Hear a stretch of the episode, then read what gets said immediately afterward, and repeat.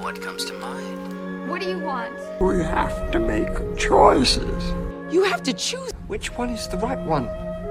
What do you want? It's not that simple. What It's... do you want?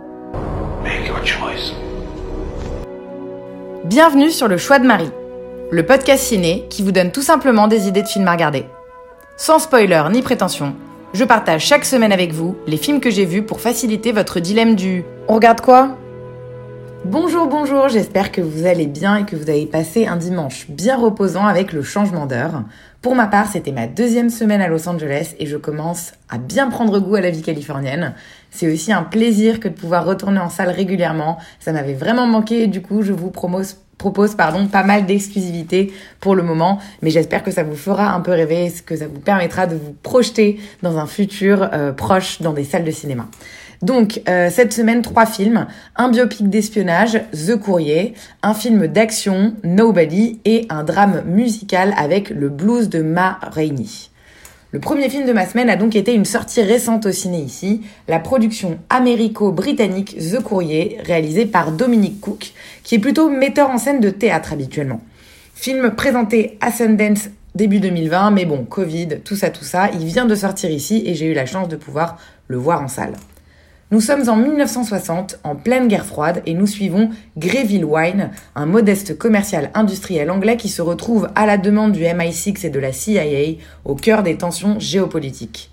Il noue en effet une alliance aussi secrète que périlleuse avec le colonel soviétique Oleg, Oleg pardon, Penkovsky. L'objectif est de fournir des renseignements nécessaires aux Occidentaux pour éviter un affrontement nucléaire et désamorcer la crise des missiles de Cuba. Il entame alors une série d'allers-retours entre Londres et Moscou en prenant de plus en plus de risques. Ce film est tiré d'une histoire vraie récemment déclassifiée, ce qui permet ainsi de dévoiler enfin la bravoure dont ont fait preuve ces deux hommes. On est sur un bon film d'espionnage, efficace et très intéressant, qui met en lumière surtout la relation d'entraide qui se tisse entre les deux espions, et ce, à une époque où les Russes n'étaient pas vraiment connus pour faire ami-ami avec le reste du monde. J'ai trouvé la première partie un peu longue. La mise en place en fait de l'opération traîne légèrement. On, comprend assez vite le délire et le film insiste un peu en nous donnant beaucoup de détails pas forcément utiles. Mais la dernière heure est vraiment très bonne avec une montée crescendo de la tension, en partie grâce à de belles performances d'acteurs. C'est Benedict Cumberbatch qui interprète Greville Wine. On ne le présente plus, il est partout depuis 10 ans. C'est Sherlock dans la série BBC, Alan Turing dans Imitation Game de 2014, Doctor Strange dans les films MCU, mais aussi la voix de Sher Khan dans l'adaptation ciné du livre de la jungle Mowgli, ou encore Khan Nugensi dans Star Trek. Eh bien, il frappe encore très fort dans The Courrier en livrant un hommage poignant à ce commercial au grand cœur qui n'a pas hésité à mettre sa vie en péril à plusieurs reprises, tant pour éviter l'éclatement d'un conflit mondial que pour venir en aide à son collaborateur russe, pardon. Il n'hésitera pas non plus à repousser les limites de son corps avec une transformation physique assez bluffante sur la fin du film. Donc euh, Benedict Cumberbatch, on adore. Euh, par, la, suite, on a l'espion soviétique Oleg qui est interprété par l'acteur géorgien Merab Nindiz, qui livre également un beau portrait, un beau portrait pardon, de colonel dévoué à ses idéaux. Il a surtout une carrière en Europe de l'Est, mais on a pu le retrouver dans d'autres rôles d'espion russe, notamment chez Spielberg dans le très bon Le Pont des Espions. On a ensuite euh, l'agent de la CIA euh, Emily Donovan qui est jouée par Rachel Brosnan qui est la marvelous Mrs. Maisel de la série Amazon. Un rôle ici qui est clairement en dessous de ses performances et de ses capacités. C'est pas très intéressant comme rôle pour elle, surtout lorsqu'on a l'habitude de la voir briller en comique de stand-up. Mais bon, c'est une très bonne, ça reste une très bonne actrice et je vous invite vivement à voir euh, la série Mrs. Maisel, soit dit en passant si vous ne l'avez pas vue. Et enfin, on a l'Irlandaise Jessie Buckley qui joue Sheila, la femme de Greville. Encore très peu connue, ça fait 3-4 ans qu'on commence à voir cette actrice dans des films qui s'exportent un peu en dehors du Royaume-Uni. Je la trouve très bonne comédienne et je pense qu'on va en entendre parler de plus en plus. Elle a beaucoup de charme et je trouve qu'elle arrive à, jouer des personnages féminins assez authentiques et toujours très bien nuancés euh, sur le curseur femme fragile, femme forte. Et c'est encore le cas dans The Courrier où elle nous livre une performance très touchante. C'est donc un oui pour moi sur ce film que j'invite tous ceux parmi vous qui apprécient les films historiques et d'espionnage à découvrir lorsqu'il sortira en salle. Au moment où je boucle ce podcast, on est sur une sortie prévue le 17 mai au UK et le 9 juin en France, donc encore un peu de patience pour découvrir ce film The Courrier. On reste un peu sur le thème de la Russie avec le deuxième film de ma semaine qui est une autre sortie ciné, le film d'action d'Ilaya Nushiller, Nobody. Vu donc au cinéma dans une super salle Dolby le jour de sa sortie, je l'attendais avec impatience. C'est le deuxième long métrage de ce réalisateur russe de 36 ans seulement, qui nous proposait déjà en 2016 un film qui s'appelle Hardcore Henry. Euh, C'était aussi un film d'action, mais entièrement tourné à la GoPro par économie de moyens. Il est sorti au cinéma en France, mais je suis totalement passée à côté, j'en avais jamais entendu parler, mais on avait quand même Tim Ross au casting.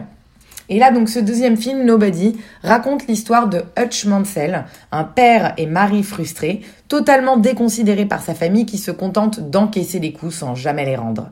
Il n'est vraiment rien, un espèce de nobody, et une nuit, alors que deux cambrioleurs pénètrent chez lui, il fait le choix de ne pas intervenir plutôt que de risquer une escalade sanglante. Une décision qui le discrédite définitivement aux yeux de son fils et qui semble l'éloigner encore plus de sa femme. Cet incident va réveiller chez cet homme blessé, des instincts de rage larvés qui vont le propulser dans une voie violente, révélant des zones d'ombre et des compétences létales insoupçonnées. Il se retrouve malencontreusement embourbé dans une sombre histoire avec un mafieux russe et va devoir tout faire pour protéger sa famille et s'assurer que plus jamais personne ne le prenne pour un moins que rien. C'est un excellent film d'action qui a tous les ingrédients attendus en termes de divertissement avalanche de coups de poing, fusillade comme explosif en tout genre, crissement de pneus, giclée de sang, punchline déjà mémorable. On est sur un film violent, violent gratuitement certes, mais très satisfaisant. C'est généreux et on voit pas le temps passer. Une jolie mise en scène avec des plans quand même bien travaillés et pas trop rapides. Je trouve ça assez pénible lorsque les films d'action enchaînent les plans euh, rapidement et on n'arrive pas à suivre ce qui se passe à l'écran. Et bah c'est pas le cas ici, c'est hyper fluide. Et j'aimerais te dire aussi un petit mot sur les délicieux choix musicaux oldie du film à base de soul et de rat pack qui dessinent en fait la non-violence de se prendre au sérieux de la part du réalisateur qui s'amuse clairement en faisant ce film. J'ai clairement moi passé la séance avec mon téléphone à la main pour pouvoir tout chasamer. Et euh, bien sûr, un petit mot sur le cast maintenant, qui est magistral et qui était la raison principale pour laquelle je voulais voir ce film. C'est l'excellent Bob Odenkirk qui interprète Hutch. On le connaît avant tout pour son rôle de Saul Goodman dans Breaking Bad et le spin-off Better Call Saul, mais il a joué dans mille trucs depuis le début des années 90, vraiment. Il suffit de regarder, mais il est vraiment partout, souvent dans des seconds rôles, mais toujours très bon. Et il est parfait ici dans ce rôle de mec effacé qui se laisse aller à ses pulsions quand on lui marche trop dessus. Et il vaut à lui seul vraiment pour moi la peine d'aller voir ce film.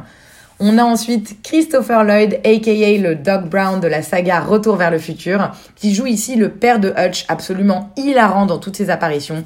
Un personnage très bien exploité dans le film et ça c'est vraiment chouette. Et enfin, on a Connie Nielsen qui était Lucilla dans Gladiator, assez anecdotique ici, mais son visage reste une Madeleine de Proust euh, pour toutes les personnes de ma génération. Il y a aussi, je crois, le rappeur, RZ, le rappeur RZA euh, qui est dedans, euh, qui joue le frère de Hutch. Voilà. J'aime vraiment bien les films d'action, mais j'avoue que j'en vois assez peu. J'ai quand même l'impression qu'il y a pas mal de bouse et donc je suis pas abonnée à ce genre de film. On pourrait sûrement du coup me qualifier de pigeon, euh, facilement impressionnable et bon public dès que j'en vois un, un temps soit peu quali. Et j'ai entendu en fait des personnes avec qui j'ai vu le film que c'était un peu une copie des John Wick qui visiblement serait meilleur. Ne les ayant pas vus, je peux pas me prononcer sur la question, mais tout ce que je peux vous dire, c'est que ça me donne très envie de les voir. Euh, tous les films de la saga, tout comme le premier film du réal. Ce que j'ai apprécié aussi, c'est que c'est un film rempli de losers en fin de compte. C'est pas un film d'action où on essaye de se la jouer veste en cuir, lunettes de soleil, dégaine de mal alpha. Non, ce sont tous des énormes loss ici, les good guys comme les bad guys. Et c'est ça qui est génial parce qu'on n'est pas vraiment sur une bataille d'ego entre des personnages très flamboyants. Et ce film nous apprend que les gens les plus insignifiants et discrets en apparence et entre guillemets sont parfois ceux qui font le plus de ravages.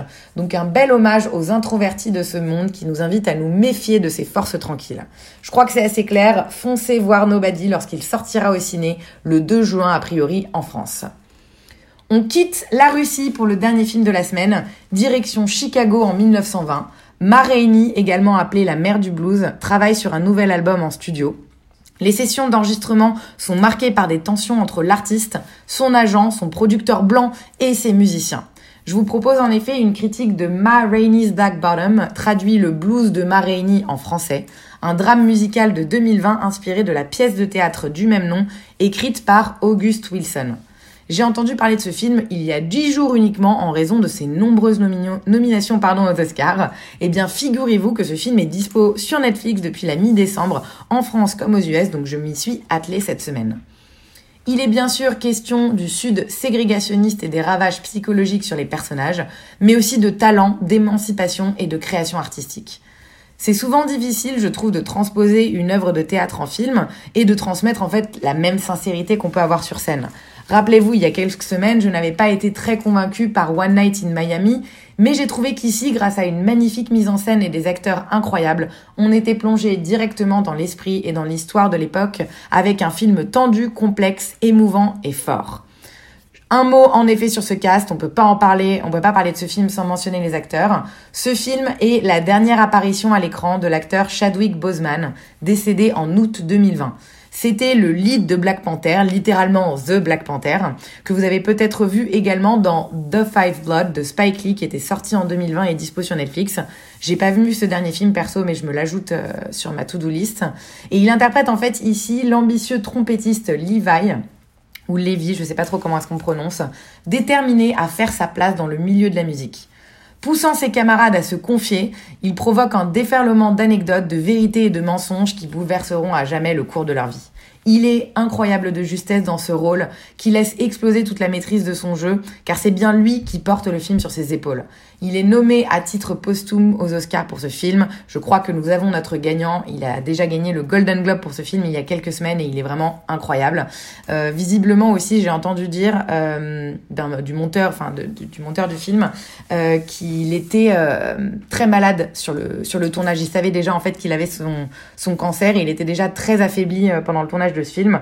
Physiquement, déjà, il a pas l'air très en forme. Il est clairement moins buff que dans Black Panther. Et euh, en fait, mine de rien, ça, ça colle assez bien au, personnage de ce film. On a ensuite Viola Davis, qui est tout aussi impressionnante, dans le second rôle de cette reine du blues, Ma Rainey. Son incarnation de la diva est tout bonnement incroyable. Elle est outrageusement maquillée et transpirante, remarquable dans la puissance et dans l'assurance qu'elle dégage, à une époque où la crispation raciale dominait quand même. On se croirait en studio avec elle sous cette chaleur écrasante et à redouter chacune de, de ses prochaines phrases. Elle est vraiment odieuse. Et elle est également nommée aux Oscars pour ce rôle. Et j'ai également découvert un autre acteur dans ce film que je ne connaissais pas, Coleman Domingo, qui joue ici Cutler, le leader de la troupe de musiciens, qui est un personnage touchant, très bien écrit, qui livre de poignantes anecdotes et qui apporte beaucoup euh, à la partie dramatique du film. Un petit bémol malgré tout au niveau du scénar, tout comme One Night in Miami qui traitait en plus un peu du même sujet, le film devient hélas un poil verbeux et digressif du fait que ce soit une, une adaptation de pièce. Cependant, je trouve que la caméra est ici plus alerte, plus aérienne, tentant d'éviter le côté statique en virevoltant en fait d'un acteur à l'autre lors des échanges verbaux. On a donc euh, forcément droit à de longues scènes dialoguées, mais c'est moins chiant que dans One Night in Miami, j'ai trouvé. Pas trop de prise de risque et on ne s'ennuie pas, le film est assez court et bien rythmé. On aurait cependant aimé plus de musique qui viennent vraiment gonfler l'atmosphère, définissant très bien l'identité du film. Très soigné, soit dit en passant, reconstitution d'époque absolument bluffante à tous les niveaux, ce qui vaut à ce film des nominations pour meilleure direction artistique, pardon, meilleur costume, meilleur maquillage et meilleure coiffure. J'ai personnellement aimé ce film, comme vous pouvez le ressentir dans ma voix. Je l'ai trouvé prenant et surtout très bien interprété. Mais je conçois que ce ne soit pas pour tout le monde. Il faut aimer les films avec beaucoup de dialogue, euh, plutôt philosophiques et qui jouent beaucoup sur le pathos. Ça rassemble à une autre adaptation d'August Wilson, euh, qui est en fait le dramaturge qui a beaucoup écrit sur la condition des Noirs en Amérique au XXe siècle, et à qui on devait également l'histoire originale et une partie du scénario du film Fences. Euh, je crois que c'était en 2015, Fences. Il mettait également en scène Viola Davis face à Denzel Washington dans un drame teinté de racisme. Bah, c'est un peu le même délire là. Donc je le recommande perso, ne serait-ce que pour savoir qui est en lice aux Oscars et pour les acteurs, mais je vous laisse juge si cette critique vous a fait envie. Ma Rainey's Back Bottom est dispo sur Netflix. C'est tout pour cette semaine, j'espère que cet épisode vous a plu et je serai comme toujours très contente d'avoir vos retours si vous en avez, que ce soit sur le format du podcast que sur les films présentés si vous les avez vus. Je vous dis à jeudi prochain pour une nouvelle pépite ciné en vidéo et d'ici là, prenez soin de vous et matez des films. Bonne soirée à tous